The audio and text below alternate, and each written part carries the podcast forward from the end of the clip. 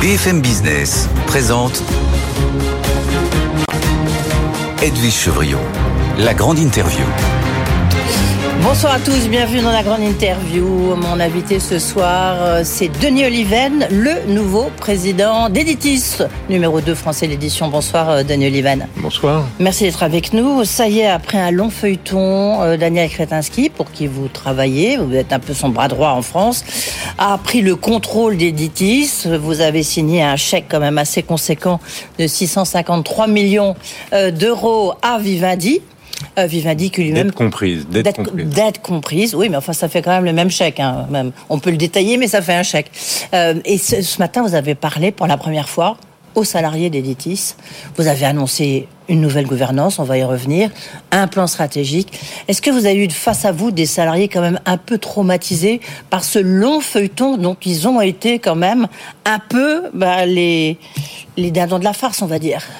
Pas du tout. J'ai rencontré des salariés euh, chaleureux et heureux que ce feuilleton s'achève parce qu'en effet, le, processus de cession par Vivendi qui a, vendu Editis pour pouvoir acheter Hachette, le numéro 1, a été long. Euh, il a été, enfin, il y a eu toute une série d'obstacles, notamment de discussions avec la Commission européenne des autorités de la concurrence pour parvenir à cette fin. Donc ça a été de longs mois pendant lesquels ils ont été d'ailleurs d'une résistance, d'une résilience à la difficulté remarquable.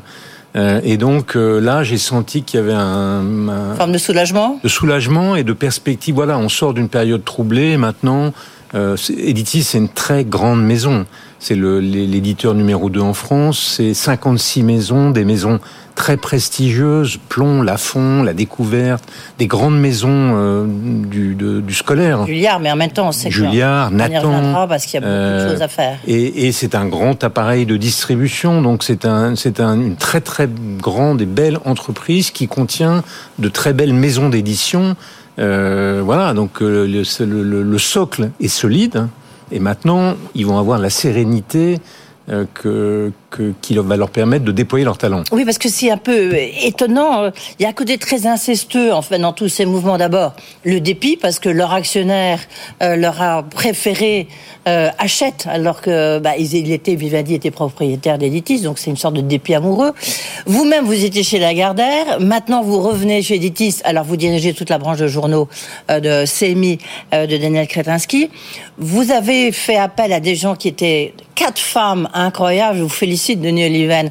Euh, quatre femmes pour diriger euh, Editis dont certaines étaient déjà là. On a l'impression que c'est un, petit milieu où tout le monde se renvoie la balle, non? Oui, enfin moi j'étais chez Lagardère, mais pas dans la partie édition. Mais d'une certaine manière, c'est vrai que notre projet, puisqu'on a une, division de presse, et que maintenant on a le numéro 2 de l'édition, c'est de reconstituer un peu le projet qui avait été celui de Jean-Luc Lagardère autrefois. Ah. C'est-à-dire une entreprise de contenu puissante qui est dans le secteur de la presse et dans le secteur de l'édition et qui, euh, dans ces deux activités, euh, manifeste son indépendance, sa liberté éditoriale, le souci de la diversité des opinions. Voilà, on veut être euh, ce pôle d'indépendance et de liberté des contenus. Vous êtes en train, non mais c'est une phrase forte que vous venez de prononcer, euh, à Denis Oliven. En fait, là vous dites, on a reconstitué la Gardère avec un, actionnaire, certes qui n'est pas qui est euh, Daniel Kretinsky, donc il y a quand même une petite différence. On n'a pas, pas reconstitué la Gardère, mais c'était au fond, mais c'est un projet qui existe aussi en Allemagne. Mm. Euh, c'est de faire un acteur français puissant dans le secteur culturel, dans le secteur des contenus, dans le secteur des, des médias, puisqu'il y a Elle, euh, Marianne, Télé 7 jours, et dans le secteur de l'édition avec ce groupe qui est un groupe remarquable. Euh, quel moyen d'abord Est-ce que pour vous, est-ce que vous pensez que vous allez trouver des cadavres dans les placards Ce que, ce que vous risquez de trouver?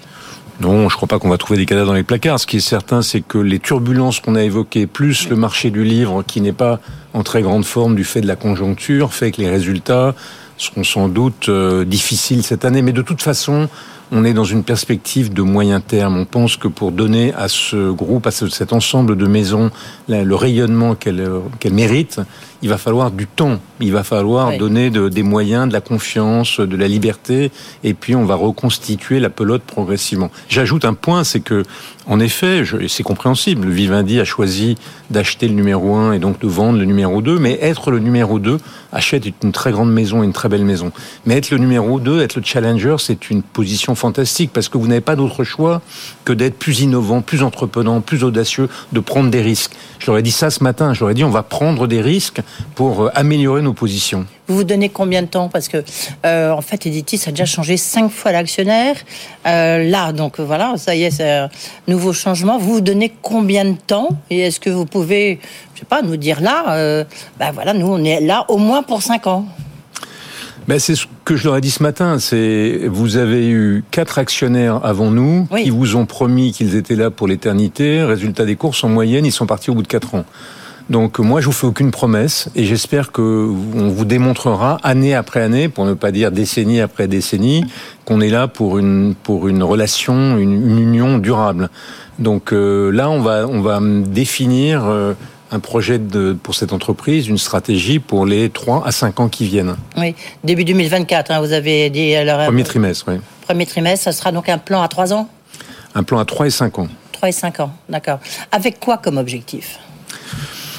Financier Rentabilité Bien sûr, c'est une entreprise qui doit gagner de l'argent, parce que c'est pas une organisation philanthropique. Elle doit gagner de l'argent comme ses consoeurs sur le marché.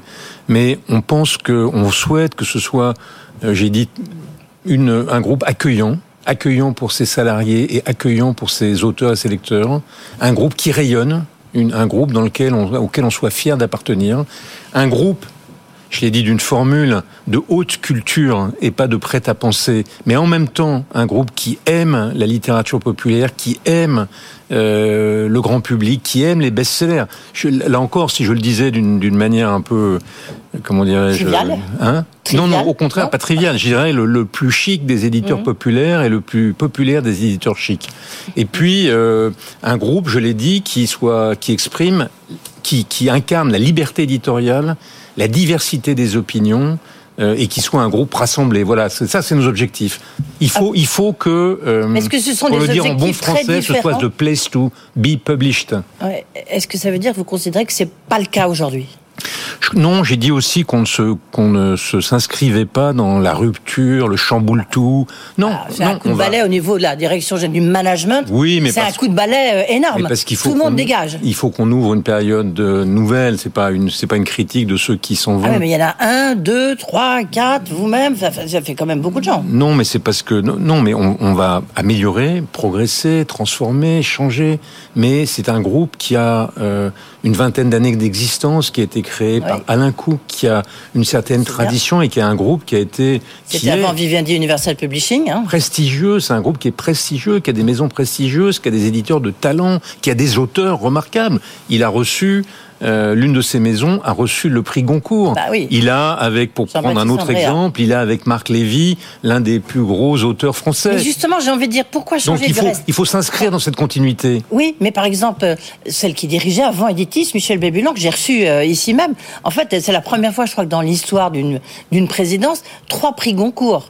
Donc ils n'étaient pas si mauvais que ça. Non, pas trois prix Goncourt. Au total, si. Non, non, elle a reçu un prix Goncourt cette année. Oui, mais avant aussi, il y avait deux autres prix Goncourt. Des maisons qui étaient diffusées, mais des maisons dans lesquelles on soit, dont, dont, la propriété, c'était la première fois. Mais c'est déjà beaucoup, puisque ce groupe n'avait pas reçu de prix Goncourt depuis 1948. Mais, non, mais ça veut dire quoi? Ben- Il fallait quand même un coup de balai pour montrer que, voilà, c'était plus l'air d'achète. L'entreprise a beaucoup souffert au cours des dernières années. Elle a beaucoup souffert, on le voit dans ses résultats. C'est pas forcément la responsabilité de son management, mais il y a quand même une loi non écrite des entreprises, c'est que quand on veut quand on quand on veut transformer une entreprise, il faut l'exprimer par des par des personnes nouvelles, mais ce n'est pas une critique de ceux qui ont fait leur travail et qui l'ont bien fait. Donc, euh, cette, vous revendiquez en fait. Il y a, tiens, par exemple, d'abord, est-ce qu'il y a une clause de non-concurrence entre les différentes maisons? Dans le cadre, dans le cadre de l'accord que vous avez signé avec Vindy c'est pas l'accord qu'on a signé avec Vivendi, ce sont les contraintes que la Commission européenne a imposées. Euh, le groupe euh, Vivendi, qui était propriétaire de, d'Editis, n'a pas le droit de débaucher pendant deux ans les principaux talents de la maison vers chez elle. Ce serait trop facile sinon. vous vendez une entreprise et vous piquez les talents qui sont dedans. Donc en effet, mais une fois encore, ces talents, il y a d'autres maisons d'édition, il va falloir qu'on se batte pour les garder. Oui, et puis surtout attirer de nouveaux, euh, de nouveaux auteurs. Absolument. C'est le principal enjeu. Absolument, mais c'est quand je dis une maison accueillante, c'est ça que je veux dire. Je pense que compte tenu de la force des maisons d'édition, du talent des éditeurs, si globalement on redonne le sentiment que cette maison est une maison accueillante et libre, euh, et, innovante, on va attirer de nouveaux talents. Euh, ce qui est très important, c'est euh, évidemment tout ce qui est la partie scolaire, les éditeurs Nathan, Bordas. Ça, vous allez, c'est ce qui va faire le pilier, un peu le nerf de la guerre d'Editis. C'est une, c'est une division très, interne, très importante pardon, de cette entreprise, puisque dans ce secteur-là, nous sommes les numéros un en France. Euh, c'est un secteur qui a beaucoup souffert parce qu'il est très très lié aux réformes scolaires. il n'y a pas eu de réforme scolaire depuis 2019, je crois. Et hier, je voyais Gabriel Attal. Visiblement, il n'y en a pas une tout de suite non plus. Et puis, c'est un secteur dans lequel euh, la révolution technologique va transformer profondément les choses. Donc, euh, ça va être un sujet de, de, de, de comment dirais-je, de, on va y consacrer beaucoup d'énergie et c'est la raison pour laquelle d'ailleurs, vous disiez tout à l'heure le retour de la directrice générale. Nous avons en effet choisi une directrice générale, Catherine Lucet, qui a passé 20 ans chez Editis, qui a dirigé sa branche éducation, dont elle a fait le numéro un et qui est une femme intelligente. D'où ma question, parce qu'effectivement, un gros enjeu. C'est un gros enjeu. Elle ne va pas être la patronne que de l'éducation, mais sa connaissance de l'éducation euh, et euh, pendant la période où elle a quitté Editis pendant un an, elle a eu le temps d'aller regarder un peu ce qui se passait dans le domaine des nouvelles technologies, ce qu'elle faisait déjà. Euh, la, la, qualifie particulièrement pour cette pour ce, ce, ce, ce poste. Pardon, euh, Denis Ben, est-ce qu'il y a des, dans le cadre de votre plan stratégique, est-ce qu'il y aura je sais pas, des, des, licenciements, un plan social, une reconfiguration non. de d'Editis? Non. Je ne crois pas que ce soit par là qu'il faille commencer. Je pense que euh, il est très très utile, il est très probable que nous allons faire de la gestion prévisionnelle des emplois et des compétences, comme on dit, parce que les gens sont à certains endroits et c'est pas forcément là qu'est la croissance. Donc on va essayer de gérer ça intelligemment, mais le plan social n'est pas à l'ordre du jour. Oui, parmi les, est-ce que les acquisitions sont à l'ordre du jour? Parce qu'on a l'impression qu'il il a il a les poches, les poches euh, très larges, Daniel Kretinsky. Il a les euh, poches très larges. Il y a Humanis, euh, le groupe de Muriel Meyer. Est-ce que ça pourrait vous intéresser? Il, a les poches très larges, comme vous le savez, mais il a beaucoup d'autres activités dont on va peut-être parler. Dans un instant. mais mais c'est un homme d'affaires, c'est un homme qui est, c'est un Daniel Kretinsky aime la France et par ailleurs c'est un homme cultivé. Il a décidé d'investir dans le secteur des industries culturelles, non pas parce que ce sont sur le, plan économique des affaires remarquables, mais parce que il aime ça. Et, là, donc, vous répondez pas complètement à ma question. Si, si, je réponds à votre question. Donc, donc, ça veut dire que il, a. Si c'est sur le marché, pourquoi pas? On va regarder évidemment les entreprises qui pourraient être sur le marché si elles peuvent être euh, utiles pour nous. Si oui, elles les peuvent l'Observatoire, c'est une très belle maison. Mais qui perd de l'argent. Il y a d'autres maisons, celle-là en est une, euh, et Puf, Belin, enfin, c'est les, maisons ne manquent pas. Oui, oui, oui non. donc c'est un groupe, donc des acquisitions possibles. Absolument. Oui, c'est important. À propos d'acquisition, justement, on dit quand même un mot sur Atos, même si évidemment vous occupez des journaux, vous reviendrez nous en parler. On a parlé d'édition. Atos, euh, Daniel Kretinsky et, et dans ce dossier, on a le demande un tout petit peu qu'est-ce qu'il y fait. Est-ce qu'il n'est pas en train de, brouiller un peu son image? Parce que c'est un dossier très compliqué qui est peut-être en train de se simplifier. Du moins, on le pensait avec un changement de gouvernance. Et patatras, arrive euh, David Layani avec OnePoint, euh, qui remet en cause euh, la proposition de Daniel Kretinsky. Est-ce qu'on peut savoir exactement ce qu'il recherche? Oui, bien sûr. et jusqu'où veut-il aller? Donc, juste un mot. Daniel Kretinsky est un homme d'affaires remarquable et brillant qui a, qui a qui a construit le cinquième groupe de production électrique en Europe. Hmm. Euh, donc c'est un groupe très puissant et simplement sa capacité de développement dans l'énergie est limitée parce qu'il y a moins d'opportunités quand vous êtes le cinquième hmm. que quand vous êtes euh, tout petit. Et donc il a décidé, comme il a, comme il génère des résultats très importants, 4 euh, milliards. il achète tout, la FNAC. non, il n'achète pas tout. Il a décidé de se diversifier dans deux secteurs en dehors de l'énergie, et je ne parle pas des, des, industries culturelles. Euh, la, la, grande distribution, casino, métro, la logistique. Mais Atos, euh, dans Atos, cette entreprise de, de, technologie, il y a deux parties en fait. Ouais. Il y a une partie dans laquelle il y a de la de l'algorithmie, de la des supercalculateurs, enfin de l'informatique de très haut niveau, très qualifié d'ingénieurs. Mm. Et puis il y a un métier qui est lié à celui-là, mais au fond qui peut être tout à fait séparé, qui est euh, de la gestion des données. les- les- L'infogérance. les- De l'infogérance, Oui. voilà. Oui. Ça, c'est un Oui, métier. on en parle souvent c'est ici. un métier d'infrastructure. C'est un métier qui décroît. C'est un métier dont les marges sont faibles, et c'est un métier d'infrastructure. Or, quand vous êtes le cinquième producteur d'électricité d'Europe, la première chose que vous faites, c'est gérer des infrastructures. Donc, Daniel s'est dit, le métier de gestionnaire d'infrastructure, je sais le faire. Moi, je sais gérer de l'immobilier, des mètres carrés, de la production d'énergie, et donc je suis capable, moi, on lui a demandé, au moment où il, est, il a proposé, on lui a proposé euh, d'acheter cette partie-là, il a dit oui, et on lui a dit, euh, mais très bien, mais on aimerait bien que vous soyez aussi actionnaire de l'autre partie. Ouais. Et là, ça a déclenché une crise énorme, Absolument. étrange d'ailleurs, entre vous et moi, parce que pourquoi est-ce qu'on a une crise? Parce qu'on a dit parce qu'il y a des, il y a des c'est données. une entreprise euh, stratégique Bah oui, bien qui sûr. travaille pour le Bah, c'est. Pendant, pendant des années, Siemens, qui est un acteur allemand, avait 15% de cette entreprise et ça ne gênait personne. Je pense qu'on a cherché une mauvaise querelle à Daniel. Mais Daniel a dit tout de suite, au, point, est au, allé point, au point, par exemple, au point, par exemple, qu'on a, Ouais. qu'on a, on, on a accusé, une chose fantasque, euh, d'avoir euh, trouvé un accord avec les managers pour Ouais. les corrompre, alors que c'est un truc Oui, c'est des bonus, des, Mais un des truc, c'est un accord tout à fait standard. Chaque fois qu'on acquiert une entreprise, on intéresse son Et management. Et, et qui Donc un les- les- combien?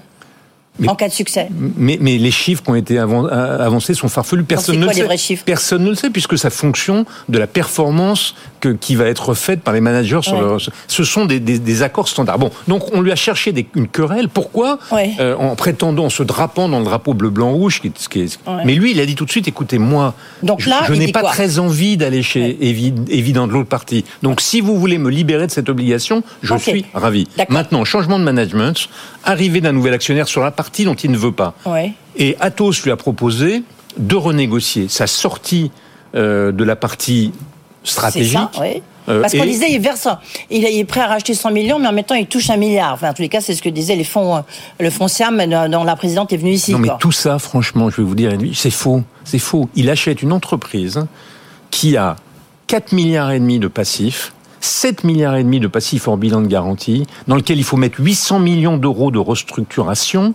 Mais, mais si c'était une si bonne affaire, pourquoi a-t-il été le seul à lever le doigt. Que les gens Donc, viennent? il est toujours candidat à racheter Non, la partie infogérance, cette partie-là. C'est plus que candidat. Il a un accord en bonne et due forme signé, va mais, il est d'accord. Il Et est pour le renégocier?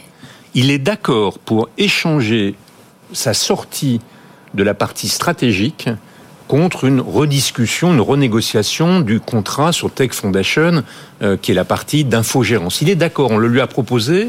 Le nouvel actionnaire qui a 10%, Ouais. M. Layani, le souhaite. Et Daniel, depuis le début, a dit Je suis d'accord. Donc ce processus va s'ouvrir maintenant. D'accord, ok. Merci de ces précisions. Merci beaucoup, Denis Oliven. La prochaine fois, je sais pas, vous serez euh, peut-être le patron d'une chaîne de télévision. Merci, euh, Merci beaucoup. Denis Oliven, le nouveau président d'Editis, président de CEMI, était notre invité.